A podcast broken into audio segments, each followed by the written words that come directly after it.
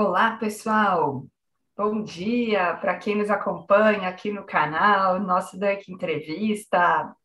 Hoje eu estou aqui com uma convidada muito especial, a Marina Pittini, que é a fundadora, idealizadora da AgroSchool, também tem um canal que ela explica vários temas ligados ao agronegócio, ao barter, que é o nosso tópico central aqui hoje, mas eu convidei a Marina hoje para dividir um pouco de todo esse conhecimento e essa experiência conosco. Bem-vinda, Marina. Muito obrigada por estar aqui. Oi, Berenice, bom dia. Obrigada pelo convite. É um prazer estar com você aqui hoje para falar desse tema que a gente ah, quando estava preparando, né, conversando para fazer essa live aqui, a gente já é difícil parar de falar sobre o assunto, né? Porque a gente gosta tanto do tema e, e, e discorre sobre ele que é uma alegria muito grande estar aqui hoje para falar um pouquinho mais sobre esse assunto. Obrigada. Obrigada a você. E você tem toda a razão. Eu falo que os temas aqui eles são sempre tão empolgantes que o nosso grande desafio é, é, é, não estender demais a conversa, né? Exatamente. ok, mas dentro dessa ideia, então eu já vou te perguntar um tópico que certamente está aí na cabeça de todos. O que é barter? Como funcionam essas operações? Vamos aproveitar aqui para nivelar o conhecimento, que eu sei que Existem algumas pessoas nos acompanhando que depois vão assistir esse vídeo que às vezes já conhecem, já ouviram falar, mas muitas têm dúvidas sobre como funciona essa operação. Então, eu vou deixar que a especialista no assunto dividir esse conhecimento conosco. Marina, por favor, você nos explica o que é um barter, como funciona essa operação? Claro, claro, será um prazer. Deixa eu só também aproveitar aqui, né, um público diferente que está me acompanhando, talvez as pessoas também não me conheçam aqui, então, só comentando um pouquinho, né, eu trabalho com agronegócio há 18 anos, é, muito da minha carreira relacionada ao barter, porque eu comecei numa indústria química que justamente fazia as operações de barter, então ali foi a minha porta de entrada para esse universo mais financeiro, econômico do agronegócio.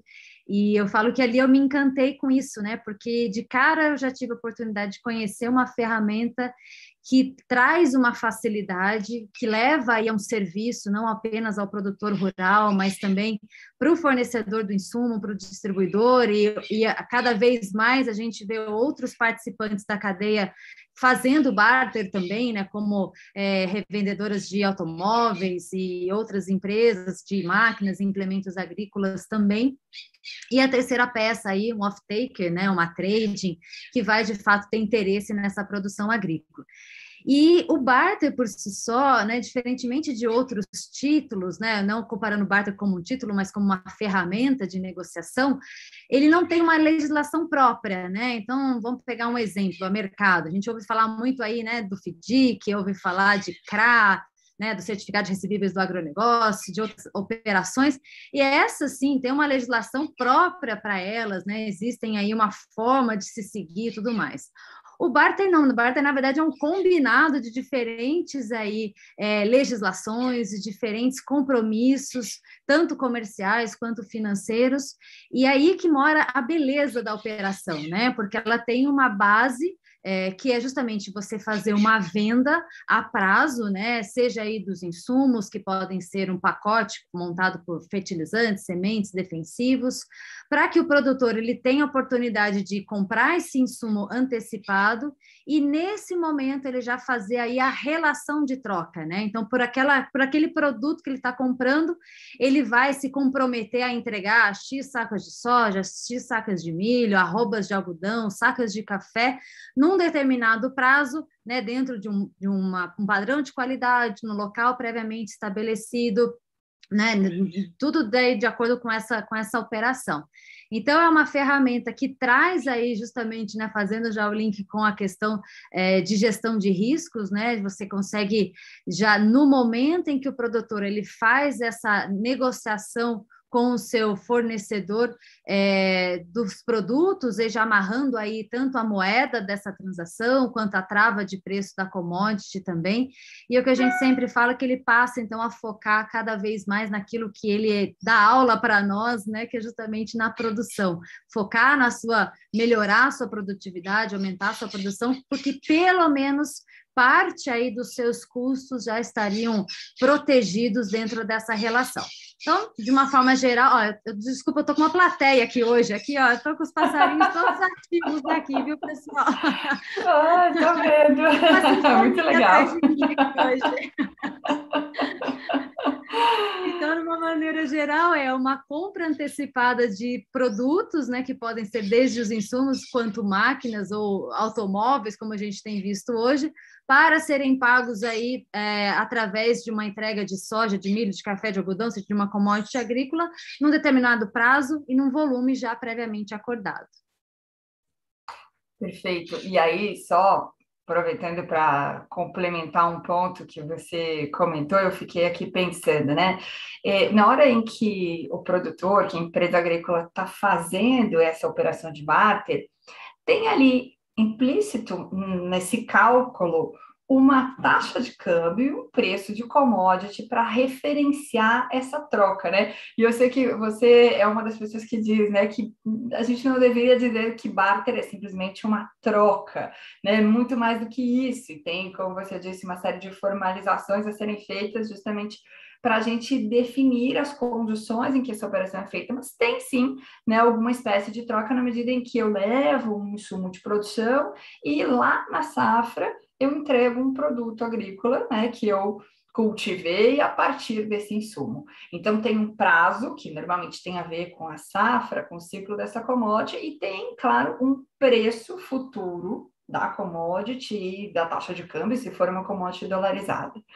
E esse é um ponto que eu queria a tua ajuda para a gente explorar um pouco mais, né? É, eu sei que a gente ouve aí que algumas negociações elas podem ser feitas com preço fixado, outras podem ser em dólares, outras podem ser em reais. Como é que o mercado normalmente lida com essas questões relativas ao preço e à taxa de câmbio futura, né? Porque eu estou hoje pensando na próxima safra, negociando para entrega lá na safra. Exatamente. É, essa é o mercado, como eu disse, né, não existe é, uma, uma cartilha de mercado, uma legislação que prevê que o barter tem que acontecer dessa forma. Que a gente tem é uma prática de mercado aí, é, se colocar um, um é, um, um, um, marco né, para um surgimento das operações de barter aqui no Brasil, é, de uma forma mais estruturada, de uma forma mais é, segura, vamos dizer assim, do aspecto até mesmo jurídico, a gente pode combinar né, que ela começou efetivamente de uma maneira mais estruturada quando surgiu a CPR, lá em 94. Então, por quê? Porque justamente ele traz aqui uma situação mais segura para a operação. Tem um esqueminha aqui, Berenice, eu vou projetar a tela, posso? Porque a partir desse esqueminha eu consigo explicar para vocês essa questão das modalidades, a partir de uma delas aqui. Quer ver? Ó? Perfeito, pode compartilhar conosco, por favor, Marina. Aqui, esse aqui, eu tenho até um vídeo no canal, pessoal, depois eu tenho, posso trago um pouquinho mais de, de detalhes lá, é, ou quem quiser acompanhar depois, compartilhar depois, que eu falo que o barter, na verdade, ele é o ciclo do precisa, como eu disse inicialmente, né? Ele tem, a beleza dessa operação acontece justamente porque você congrega aqui diferentes necessidades dentro dessa modalidade. Então, necessariamente, a gente começa aqui, seja com uma indústria, com uma revenda ou com uma cooperativa, enfim, que tem, a, a, dentro do ciclo do Precisa, precisa vender os seus produtos e, necessariamente ou eventualmente, ele precisa dar prazo para pagamento, né, para esse consumidor, para esse cliente, que é o produtor rural. Então, aqui já aparece a segunda figura, que é justamente o produtor rural. Então, como que se dá essa relação de uma maneira muito simples, ou seja, o, o que, que seria o básico de uma operação de barter, tá? Então, a, vamos pegar um exemplo da revenda, né? A revenda vai fazer aqui um pacote de troca para esse produtor. Aqui já é um primeiro ponto que você me perguntou. Como é que se dá essa relação de preço, né? Como é que eu vou casar as moedas aqui? Então, necessariamente, eu preciso ter uma lista de preço dos insumos que eu estou ofertando aqui na mesma moeda da, da, da commodity. Então, se eu estou vendendo uma lista de produtos em reais, necessariamente eu preciso ter aqui uma, uma, uma relação de troca com o preço da, do milho, por exemplo, também em reais, porque a gente não quer trazer mais risco para essa operação, que seria um descasamento cambial. Então, aqui já tem esse primeiro casamento, justamente para eu ver. Ah, esse pacote vai me dar aqui, sei lá, 100 mil reais, que dividido por o preço da saca de milho, que está, sei lá, 100 reais, eu vou chegar aqui na quantidade de milho que o produtor precisa entregar lá na frente. Então, o primeiro ponto de proteção que o barter oferece em termos de gestão de riscos é já esse casamento da moeda. Então, tanto a moeda do, do, do lado do câmbio, né, quanto também aqui da relação é, do preço da commodity, tá? Em contrapartida, como é uma venda a prazo, né, o produtor ele fornece para essa revenda uma garantia. E aqui a gente está falando, né, o mercado sempre trabalhou muito com penhor de safra, né, vinculado a uma CPR, é, que é o título de crédito, mas a gente tem visto crescente aí no mercado a alienação fiduciária também. Então, aqui, vamos pegar pelo histórico que trabalhou-se sempre mais com penhor de safra, né, para poder realmente trazer uma segurança para esse credor aqui de que lá na frente, se porventura esse produtor não honrar com essa entrega desse volume acordado, ele tem um instrumento legal ali que o possibilita de poder é, ir atrás desse produto, resgatar esse produto e quitar né, com esse débito que está em aberto. Então, voltando para o ciclo do precisa, de um lado eu tenho quem precisa vender e precisa dar o prazo, do outro lado tem quem precisa comprar e precisa desse prazo e ambos precisam proteger aí a sua receita, né? Um de um lado uma receita é, da venda, né? E o outro aí é o seu custo de produção. Então aqui também a gente também já, já amarra duas, duas necessidades dessa, dessa modalidade. Falta um terceiro elemento, que é justamente o off-taker, ou seja, aquele que está dando a condição do preço da saca de milho, da saca de soja, da roupa de algodão, da saca de café, que é justamente uma trade. Então, a trading é quem vai dizer aqui, dentro desse básico dessa modalidade, a quanto que pode ser dada essa relação de troca. Então, olha, o preço hoje está 100 reais. Então, esse é o preço que vai estar nesse contrato.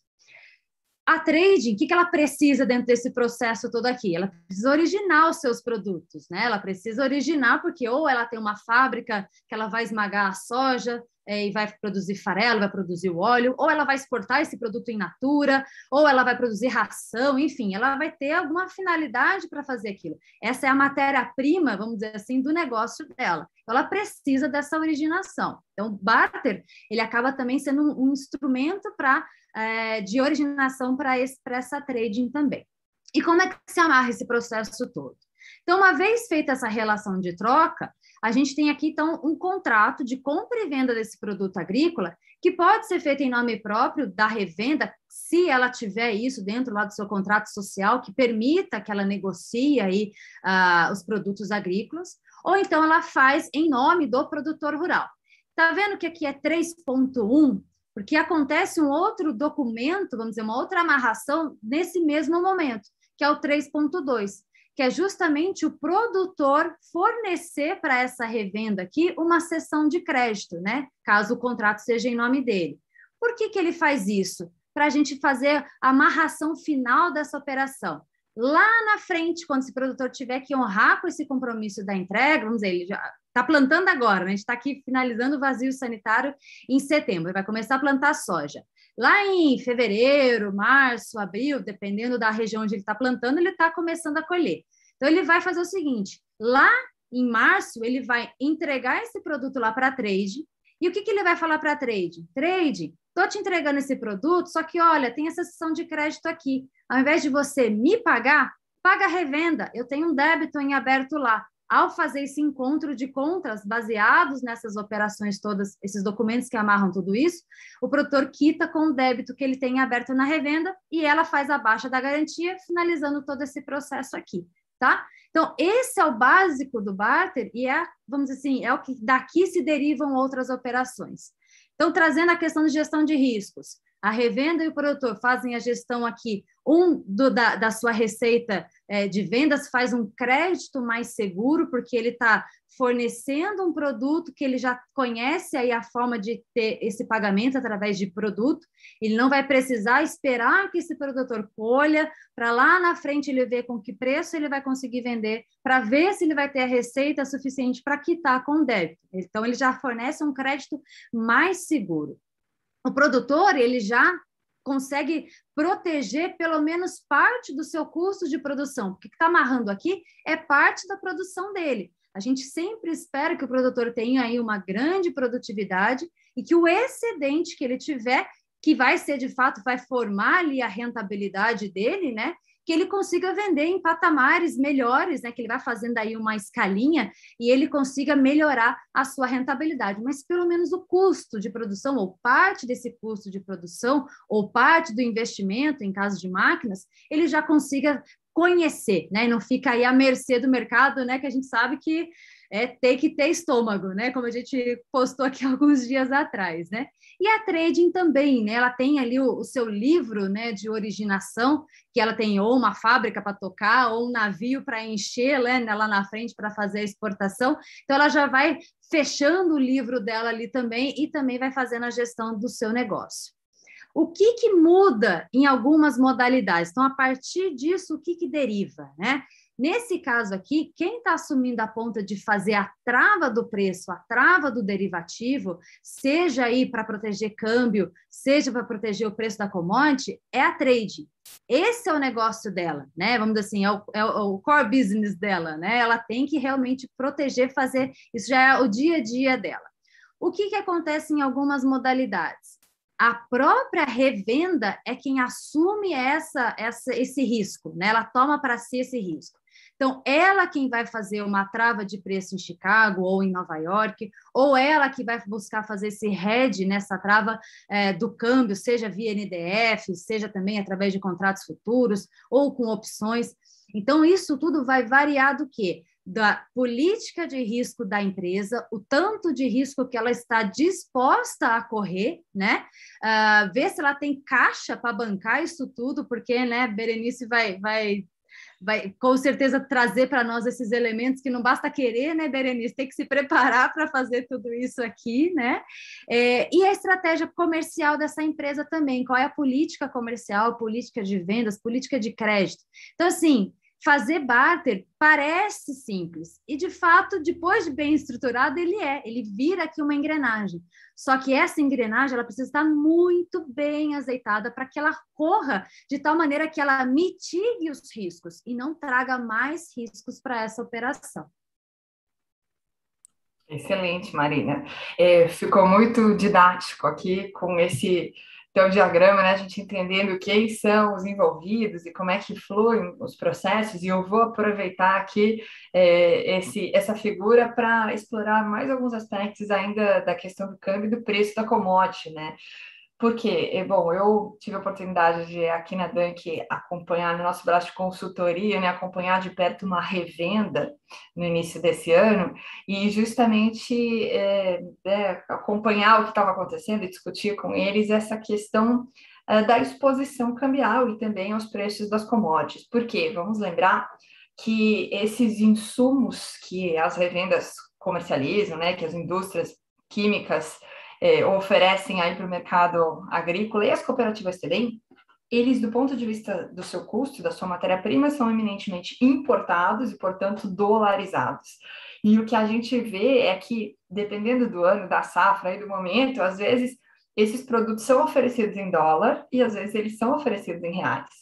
Então, se você tem aqui do lado, por exemplo, uma indústria te entregando esse, esse fertilizante, esse agroquímico dolarizado, e você quer oferecer alguma relação de troca em reais para o produtor, você, revenda, por exemplo, precisa ter a capacidade de fazer essa fixação da taxa de câmbio para aquela data futura em que você vai receber de volta esse dinheiro, porque vamos lembrar que essa, essa indústria, essa revenda, essa cooperativa vão precisar desse capital de giro aí para todo o período da safra, né? Porque vai entregar o produto, mas só vai receber lá na frente quando esse produtor colher e entregar o produto na trade. Então, do ponto de vista dos riscos financeiros, você tem que pensar aí todo esse prazo envolvido na operação e qual é a tua projeção, a tua expectativa de câmbio de preço de commodity, para você poder definir essas relações de troca. Só que só pensar sobre a expectativa, só olhar né, para as projeções e não fazer nada, significa estar correndo risco. Risco de, de repente, esse preço da commodity entrar no ciclo de baixa e cair, aí a tua relação de troca muda, né? O, o, o, tanto de sacas de soja que você aceitou não, não é mais o que deveria ser se o preço da soja muda. E se você está pensando uma conta final em reais, também, né? Na hora que esse câmbio eventualmente é, deixa de ser 5, volta para 4, ou até num cenário desastroso, aí vai ainda mais para cima, né? Tudo isso vai alterando as relações de troca, a margem que todos esses envolvidos aqui, especialmente a revenda e também a trading, esperam ter na operação. Então, é, uma das maneiras que você poderia fazer essas fixações, né, quer dizer, não ficar só olhando para a projeção e, e, e esperando o que vai acontecer, seria usando os derivativos. E é interessante porque as tradings que em geral são empresas grandes e que têm né, uma tesouraria já muito desenvolvida, controles internos, sistemas e, e, e né, gente aí tecnicamente muito preparada, elas estão acostumadas a lidar com os famosos contratos futuros, que são negociados diretamente nas bolsas e têm os ajustes diários. Mas esses ajustes diários podem machucar revendas, algumas cooperativas e algumas empresas menores que fazem essa operação de barter. Por quê? Esses ajustes diários, gente, na prática, eles são a variação do câmbio ou do preço da commodity se refletindo todos os dias no seu caixa. Porque todos os dias, se o preço sobe ou se o preço cai, você vai ter um ajuste, um acerto de contas pela diferença, pela variação do preço que, dependendo né, se você está comprado ou vendido, pode ser para você receber ou para você pagar. Então, a gente ouve aí, às vezes, algumas narrativas, né, de que, puxa vida, a gente fez lá aquele derivativo, e aí chamou margem, e aí a gente teve que pagar um dinheirão, e aí a gente quase quebrou. a gente quase quebrou tentando se proteger. e essa narrativa normalmente está associada ao uso incorreto do instrumento, do tipo de derivativo que você fez para fazer essa fixação do preço. Então, um, uma coisa que eu sempre digo, Marina, não sei se você também concorda, mas eu sempre falo para os meus clientes é não financeiros, para essas empresas que não são banco ou que não são essas tradings maiores, né, que estão aí já muito familiarizadas com esse dia a dia do, do ajuste diário, é evitem usar derivativos que te chamem ajustes diários ou eventualmente margens adicionais, caso haja muita variação do câmbio da commodity. Por quê? Estamos em tempos de muita volatilidade. Então, o que, que dá para fazer? Ah, como é que eu faço então essa fixação do câmbio? Como é que eu fixo lá o preço da commodity se eu sou pequeno e eu quero fugir do ajuste diário?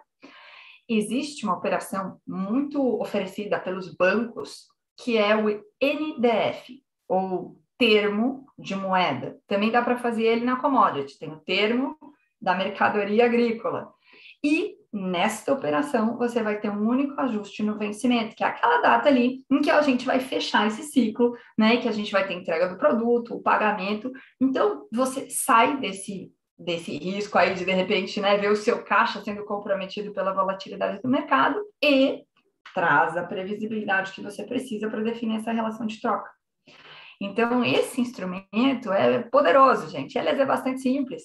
E, atualmente, a maior parte dos bancos né, que oferecem operações de derivativos oferecem esse tipo de operação, inclusive para volumes um pouco menores, o que torna né, a operação aí mais acessível também a, aos aqueles que são um pouco menores, não são aí tão grandes como aquelas trades mais famosas. né? Então, esse é um caminho que a gente pode pensar e pode ajudar a definir essas relações de troca sem ter que sempre ficar delegando isso para trading, né? Exatamente. Eu acho que esse é um ponto, né, que eu também defendo e concordo contigo. O barter, assim como é, os derivativos, né, vamos pegar de forma separada, né, contratos futuros, opções, NDF, são instrumentos, né? E não nem sempre todos os instrumentos estarão disponíveis a todos os perfis né? Ou seja, você precisa conhecer efetivamente o seu perfil de negócio para poder entender qual é a melhor ferramenta que se adequa tanto ao perfil quanto ao momento do mercado, né? Então, assim, o barter, assim como o NDF, por exemplo, né, no comparativo, o barter, ele muitas vezes ou algumas vezes, ele pode apresentar aí um custo maior do que se o produtor fosse diretamente lá através de uma corretora, abrir uma conta numa corretora e ele por si só operar mercado e fazendo aí as suas travas, né? Só que para isso, primeiro de tudo, o produtor precisa ter conhecimento, né? Ou seja, ele entende como é que funcionam esses derivativos, né? Qual é o risco envolvido nessas operações, quais são as obrigações que ele tem que cumprir com aquilo, né? Associado ao conhecimento tem que ter uma capacidade de pagamento, né? Ou seja, isso encaixa dentro do meu fluxo de caixa aqui, eu tenho condição de bancar essa volatilidade, né? E entender que eu vou ter que segurar e, e margear efetivamente se eu entendi o propósito de utilizar um derivativo como para proteger a minha margem, né? Ou é, embutido ali protegendo o meu custo e tudo mais. Então, assim, e acompanhar mercado, né? Ou seja, para ver se o mercado e a estratégia estão alinhados ali e não bater o desespero e desmontar uma operação no meio do caminho que traz mais prejuízo do que se ele não tivesse feito nada, né? Porque ele já, muitas vezes, já margiou e se ele não levou até o final com o físico junto, né, ele acabou só pagando o lado financeiro e não acompanhou com a valorização do físico. Acho que esse também é um aspecto, principalmente para que as empresas que são não financeiras, né, Berenice, a gente acompanha isso, é, é, é, é de entender que, sim, a trava de preço, seja através do barter, seja através de utilizar os, os instrumentos de forma separada, para quem não é financeiro e está buscando fazer essa trava o, o focado na margem, né?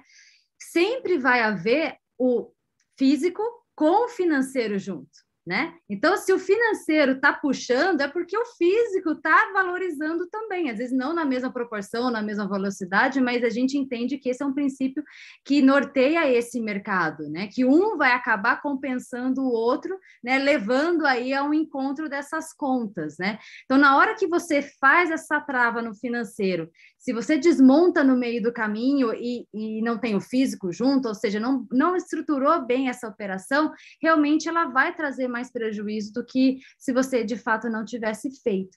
Então, entender que tanto barter como NDF são serviços que empresas prestam ao produtor ou quem quer que seja para ser uma forma de mitigar né, os riscos. Então, há um custo envolvido, há aí né, obrigações envolvidas também, mas é uma ferramenta. E assim como as demais devem ser conhecidas e entendidas para entender né, o melhor momento de se utilizar. Muito bom esse ponto que você trouxe, Marina, porque é, é algo que a gente, né, quando fala sobre derivativos para fins de hedge, para fins de proteção, a gente sempre alerta, olha, esse resultado no derivativo está compensando o resultado que acontece no físico. Então, na hora que você está ali perdendo, né, tendo que pagar o ajuste do derivativo, né, a pessoa às vezes fica brava, fala, ai, perdi dinheiro no derivativo. Mas se você está com ele casadinho com o físico, o teu físico nessa hora também está rendendo mais. Seja porque a commodity se valorizou ou porque a taxa de câmbio subiu, né? Então tem sim essa compensação. E aí Marina colocou muito bem, né? Na hora que desmonta a operação, às vezes daí sim você traz, né? Você paga na cabeça ali toda aquela expectativa em relação ao preço futuro. Isso vai impactar teu financeiro e não vai se refletir no físico, né? Então, de fato, esse acaba sendo, né, às vezes, o pior caminho. Muito bem. Bom, e aí, Marina, assim, em relação a quem está agora, né? É, bom, a gente sabe que muitos insumos, né? Muito da preparação dessa próxima safra aqui, né? De soja, que daqui a pouco começa a ser plantada, muito disso já está negociado, já está precificado, já, já foi, já provavelmente tem muito barter aí já. agora para essa safra, e eu estava esses dias falando com o pessoal de uma cooperativa, estava me contando que o pessoal já está querendo fazer barter para duas, três safras à frente, aproveitando esse commodity, né, nível maravilhosamente alto, o câmbio também, enfim, é, a gente tem aí talvez alguma orientação, alguma dica que você gostaria de deixar para quem está pensando ainda em fazer bater agora para essa safra ou para a próxima? Um alerta, uma é. sugestão? Eu acho que é mais um alerta nesse sentido, né? Como a gente encara ou como a gente sempre defende o barter como uma ferramenta de gestão de riscos, a gente não tirar então o olho dos riscos, né? Ou seja, os riscos, o, o, Carlos Ortiz, né, que é nosso sócio aqui na, na AgroSchool, que você conhece muito bem, imagino quem esteja acompanhando aqui também o conheça. Quando ele fala sobre gestão de riscos, ele faz uma analogia muito simples que facilita a gente compreender, né? Fazer gestão de riscos é estabelecer onde você vai colocar suas cercas, né? Ou seja, se a gente pensar numa, numa propriedade, né, a gente vai lá e coloca as cercas, seja para proteger os animais, para proteger a, a, os limites e tudo mais. Você não fica mudando a cerca toda hora, né? Ou seja, ah, esse ano eu vou botar mais para cá, esse ano eu vou botar mais para trás. Não, você coloca a cerca e faz a manutenção dela ali, né? Quando a gente está olhando para os riscos, tem todo um processo para isso, para acontecer também. Então, primeiro é você identificar quais são os riscos. Então, por exemplo, de o que, que a gente está vendo agora, começo de safra, é expectativa agora é o plantio, né? Se vai ter chuva suficiente, se vai plantar no seco, como é que vai vingar isso? Será que vamos ter a, a janela vai estar ideal? As primeiras chuvas, como é que elas vão trazer? E depois é só emoção até a época da colheita, né? Olhando aqui e sem tirar o olho também lá dos Estados Unidos, né? Que está iniciando também agora a colheita do milho, daqui a pouco já está iniciando a da soja também, no ritmo menor, né? Primeiro vem o milho, depois a soja. Então é um olho no gato, outro olho no peixe e um terceiro olho lá na China, né? Ou seja, o que está acontecendo lá também, né? Porque também o que acontece lá influencia no nosso mercado aqui.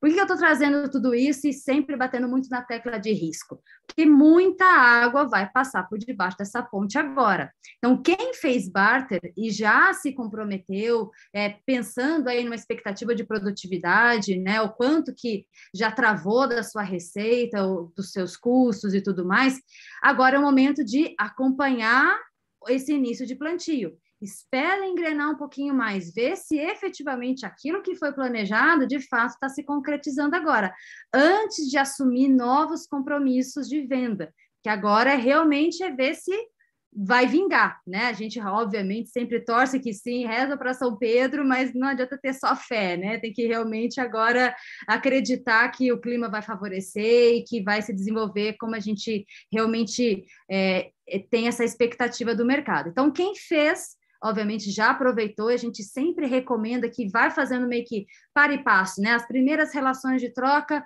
faz de uma maneira é, conservadora, pega o histórico, como é que foi a relação de troca nos anos anteriores, isso também é importante. Às vezes o pessoal fica muito olhando só o preço do fertilizante ou só o preço da commodity e não dá para você tomar uma decisão mais assertiva se você olha só essas variáveis isoladas. Tem que combinar as duas e ver se a relação de troca e aquilo que a empresa está te ofertando como relação de barter, né? Porque o barter ele tem aí um incremento. Se fosse só a troca pela troca, um pelo outro, o produtor faria sozinho. Ó, vou ao mercado, compro meu insumo a prazo, vou na trade e vendo o meu produto antecipado e eu sozinho faço a minha relação de troca. Então, isso é uma ferramenta que a gente tem que falar também que é uma estratégia doméstica. É o próprio produtor fazendo a gestão do seu plano de comercialização, com seu com seu plano de, fi, de financiamento, né? E vai casando aí as moedas e vai casando no seu fluxo e vai fazendo os seus os seus acertos dentro de casa. Chegou no limite que já dentro de casa é o que é possível fazer, aí eu vou buscar as alternativas terceiras, né? Ou seja, que, o que, que o mercado me oferece também como alternativa. E o barter encaixa ali. O que, que o barter acaba tendo dentro dessas operações e que para ser atrativo ao mercado, né? Muitas vezes as indústrias químicas trabalham com listas de preços diferenciadas, com taxas de juros diferenciadas, que juros está muito relacionado a risco. Então, se uma, uma, empresa avalia que aquele produtor está topando né, fazer o barter de forma antecipada, está de olho no risco, de gerenciar o seu risco, com uma garantia mais parruda, vamos dizer assim, então ele enxerga nisso um incentivo e consegue trabalhar com taxas de juros menores. Consegue, muitas empresas também trabalham com a parte de logística, é, priorizando quem fez o BART, ainda mais nesse momento que a gente está vendo agora de, de, de, atraso, de entrega de, de insumos e tudo mais, Tem empresas que trabalham, quem faz o barter tem prioridade no faturamento. Por quê? É um produtor que está ali focado em fazer gestão de novo de risco do seu negócio.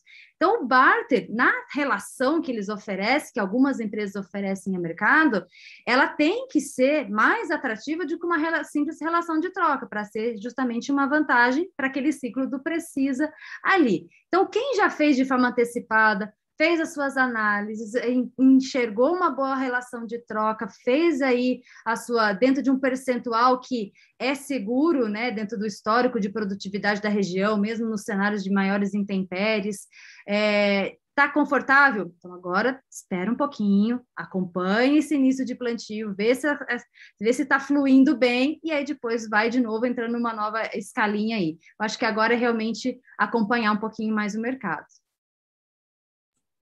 Excelente. E para a gente já ir né, finalizando aqui, um outro ponto que eu também gostaria de ressaltar, do ponto de vista da gestão de riscos, é que a gente acompanha ao longo das, das safras, né? Acompanhou agora também recentemente algumas situações, né? De, enfim, de alguns produtores que fizeram as suas trocas, fizeram as suas negociações em momentos em que tanto o câmbio quanto a commodity estavam em preços menores do que os atuais. E aí, em alguns momentos, virava e falava assim: puxa vida, mas agora eu vou ter que entregar aqui o meu produto num preço muito menor do que eu estou vendo ser praticado aqui no mercado à vista. Então, é importante também a gente ressaltar que, do mesmo que a gente explicou aqui, que para definir a relação de troca, você tem que fazer a fixação né? E você tem que usar muitas vezes ali um derivativo em que você já define a taxa de câmbio e o preço do produto projetado para a safra. Lá atrás, quando alguém fez essa negociação com você, esse alguém fez isso porque, usando aqui a palavra da Marina, precisa receber o seu produto e precisa receber o seu produto naquele preço que foi fixado lá atrás. Por quê? Porque tem uma cadeia que negociou aquele preço no passado. E essa cadeia inteirinha fez a sua relação de troca, né? essa trading que vai receber esse produto de você também se comprometeu a vender e entregar isso naquele preço lá de trás. Então, se você agora não entrega, é, tem, claro, né, todo um, um, um risco que é, é de, de, quebra de contrato é, envolvido, e essa trade também agora tem que sair desesperada achando esse produto no preço atual de mercado, que é muito mais caro. Então, né, tem um, uma dificuldade aí da originação desse produto que a gente sabe que está escasso, além de, claro, todo um prejuízo que se coloca ali quando há alguém que quebra essa, essa cadeia que foi formada na operação, né? Então, é só deixar também esse recado de que é, não é porque o preço varia que essa cooperativa ou essa trading está ganhando isso em cima do produtor, né? Por quê? Porque ela fez uma fixação também lá atrás, aquele nível de preço que foi negociado. E, e essas diferenças, elas vão se espalhando aí ao longo da cadeia, mas fica tranquilo, gente, porque de fato né, é, é, é preciso cumprir esses contratos, sim, porque senão também a gente acaba estragando né, a beleza aí do, do instrumento se começa a ter muita falha, muito problema nessas entregas. É, e, e, eu acho que esse ponto que você trouxe é fundamental, porque por isso que eu bato muito na tecla da relação de troca, né? Então, assim, é, quando eu falo que eu não gosto de associar o barter com, com o escambo, principalmente, porque o escambo era daquela coisa da antiguidade, realmente, que era uma sobra, é, o, que eu não, o que eu não vou consumir, o que sobrou é o que eu vou trocar por um outro produto, enfim era uma coisa muito simples, muito realmente arcaica mesmo, na época que não existia a moeda, né? Mas não, o barter hoje ele não, ele é uma troca em que você prevê aqui trabalhar com instrumentos bem complexos, né? Vamos dizer assim, como no caso dos derivativos. Uma vez que você entende, ele fica mais simples, mas até você entender essa lógica de que se o mercado subiu, eu não não perdi, eu deixei de ganhar, né? Por quê? Porque quando eu fiz aquela troca lá atrás, naquela relação de preço, a gente parte do pressuposto que tanto o produtor, quando ele aceitou fazer essa negociação, ele fez uma conta que, olhando para o histórico dele, aquele preço lá remunerava o negócio dele, remunerava aquele capital dele lá, né, aquele, é, aquele, aquele, aquele custo, né, pagava bem aquele custo para ele, e ele previa que, diante da expectativa de produtividade que ele teria, o excedente ele iria negociar mercado para conseguir melhorar aí a sua rentabilidade. Então, a gente, ninguém, ninguém obriga né, o produtor a fazer o barter, né? Obviamente, tem empresas que só negociam, por uma questão de política de crédito, só negociam se for através de barter.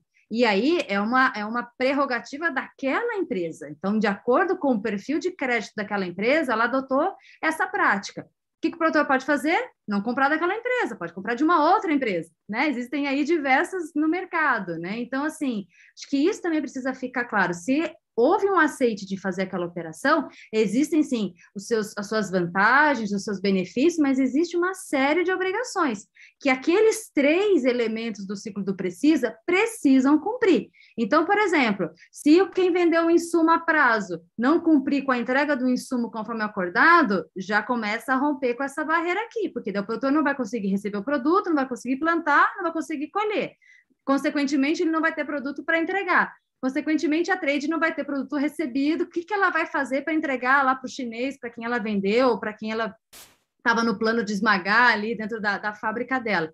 Então, esse ponto que você trouxe, Berenice, é fundamental. E cada vez mais a gente bate nessa tecla. Vamos enxergar o todo, vamos enxergar a cadeia como um todo. Tem o antes, o dentro e o depois da porteira.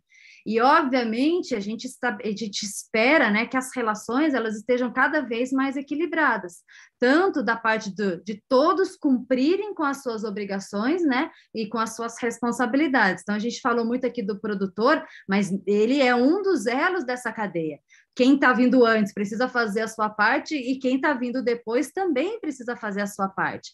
E aqui também um elemento que acho que é fundamental a gente também reforçar, Berenice, né, que assim, o mercado é soberano. Então, assim, por maiores maluquices que a gente possa, às vezes, não entender, ah, por que, que o mercado subiu tanto? Por que, que caiu? O que aconteceu? Da onde veio a notícia dessa vez? Né? A gente, às vezes, leva um tempo para entender os movimentos dos, dos investidores, né? Que aí movimentam as suas carteiras e acabam influenciando nas commodities, nas moedas e, e nos demais ativos, né? a gente entender que o mercado, né, ele, é, ele não é formador de preço. Então, assim, uma trading, ela não paga lá, sei lá, 200 reais a saca porque ela quer. Ela paga 200 reais uma saca, se porventura pagar esse, esse preço, é porque ela viu que Chicago tinha um valor combinado com o prêmio, combinado com o valor do frete, com a taxa de câmbio, com os custos, enfim, ela faz a continha dela lá e chega baseado nessas premissas de mercado. Então, são poucos os, as variáveis ali que ela realmente tem aí um poder de, de, de, de mudança, né? Às vezes é realmente alguma coisa de, de, do frete, que ela negociou com uma transportadora, ela tem uma frota própria, enfim, mas aquilo que é dado a mercado, ela tem que trabalhar com as variáveis que ela tem. Então, aqui um alerta que também é importante a gente também reforçar é suspeite ou desconfie de preços muito mirabolantes. Então, se você está no mercado que você pega as tradings ou os compradores tradicionais daquele mercado pagando numa faixa de preço ali normal, vamos dizer assim, se vem uma trading, um comprador que não tem tradição no mercado, ou não tem tradição naquela região, ou que não tem um histórico, que você não consegue entender muito bem de onde veio, pagando muito acima do mercado, desconfie. Tal da esmola demais, o santo desconfia. Então, todos nós precisamos desconfiar, porque todos os anos a gente ouve, independente de região ou de commodity, histórias né, de, de empresas que vieram ao mercado, raparam, né, numa linguagem aqui de mercado, raparam o mercado ali num preço maior, o produtor muitas vezes se deixou levar por essa é, por essa, essa, essa tentação, né? Fez esse contrato aí né, no, com, essa, com, essa, com essa empresa, e depois essa empresa recebe esse produto e simplesmente não paga, né? E aí, dentro daquele ciclo do precisa, né? A revenda lá que financiou a prazo, ela vai continuar com aquele débito em aberto. Então, o produtor, por mais que ele possa depois entrar na justiça e comprovar que ele entregou, vai ter uma dor de cabeça. Então, assim, de novo, o mercado está para todos. O que é de cada um é a gestão do seu negócio. Então, trabalhe com ambição importante, focando em crescimento, focando em ter retorno sobre o seu capital e tudo mais, mas cuide dos riscos, né? Não caia em contos de vigário, né? Ou seja, no sentido de é, é, é, é querer ser mais esperto que o mercado, né? O mercado está aí, tem ferramentas muito boas que já são muito utilizadas por muitos anos, mas tem que ter conhecimento das ferramentas, conhecimento do seu negócio para saber qual que se encaixa melhor ao seu negócio e acompanhar o que está acontecendo no mercado naquele ano fazendo esse estudo, todo ano você precisa re remontar a sua estratégia. E é essa a beleza do agro. Não tem ano igual ao outro, não tem ano que você fica acomodado. Todo ano a gente é obrigado aqui a se reinventar. Essa é a grande beleza. Sem dúvida. E, enfim, se precisar de um apoio, né, no fazer esses cálculos, no analisar esse mercado e definir a estratégia, estamos aqui também para apoiar, né? Exatamente. Muito bom, Marina, excelente. Olha, acho que já deu para a gente aprender bastante com você, com esse nosso bate-papo aqui. Então, eu quero super agradecer as pessoas que nos acompanharam e é, eu sei que, em função aqui do horário, às vezes alguns estão né, no meio do seu trabalho, não conseguem estar aqui na live, mas depois vamos assistir. Então, quem quiser também mandar perguntas para a gente, né, entrar em contato e, e, saber mais sobre esse tema ou comentar alguma coisa que nós falamos aqui, fica à vontade de usar aqui né, os comentários desse nosso vídeo. A gente vai ficar de olho, vai procurar responder também, é sempre uma alegria. E enfim, gostaria de agradecer a quem nos acompanhou, a Marina, que também né, cedeu aqui o seu tempo, dividiu conosco todo esse conhecimento. E, enfim, se você gostou desse nosso bate-papo, deixa o seu like. Se você ainda não é inscrito, se inscreve aqui no canal para acompanhar outros bate-papos e conteúdos interessantes. E, enfim, muito obrigada. Obrigada, Marina. Eu que agradeço, Berenice, foi ótimo. Fico à disposição também, realmente, para responder aí as dúvidas de quem for assistir o vídeo depois. A gente bater outros papos. Esse aqui foi, foi só o primeiro, né? E fico à disposição. Quem quiser conhecer também o trabalho da AgroSchool, nosso foco é em educação financeira no agronegócio, financeira de riscos, governança. É, tem o nosso canal também da AgroSchool. Então, às vezes, eu falei algum termo aqui que alguém não entendeu, corre lá também no canal da AgroSchool. Tem vários vídeos videozinhos curtinhos lá também que podem ajudar a todos. E eu fico sempre à disposição. Obrigada, Berenice. E obrigada ao Pedro também, né, que fez a nossa ponte aqui. É verdade, Pedro da equipe da Dunk, que também está né, tá, assim super é, apoiando a gente em todos esses essa geração de conteúdo e esse link cada vez mais forte com o agronegócio. Obrigada, Pedro. Obrigada, Marina. e obrigada. obrigada a todos. Um abraço para fiquem bem. Um ótimo dia a todos. Tchau, tchau. Tchau, tchau.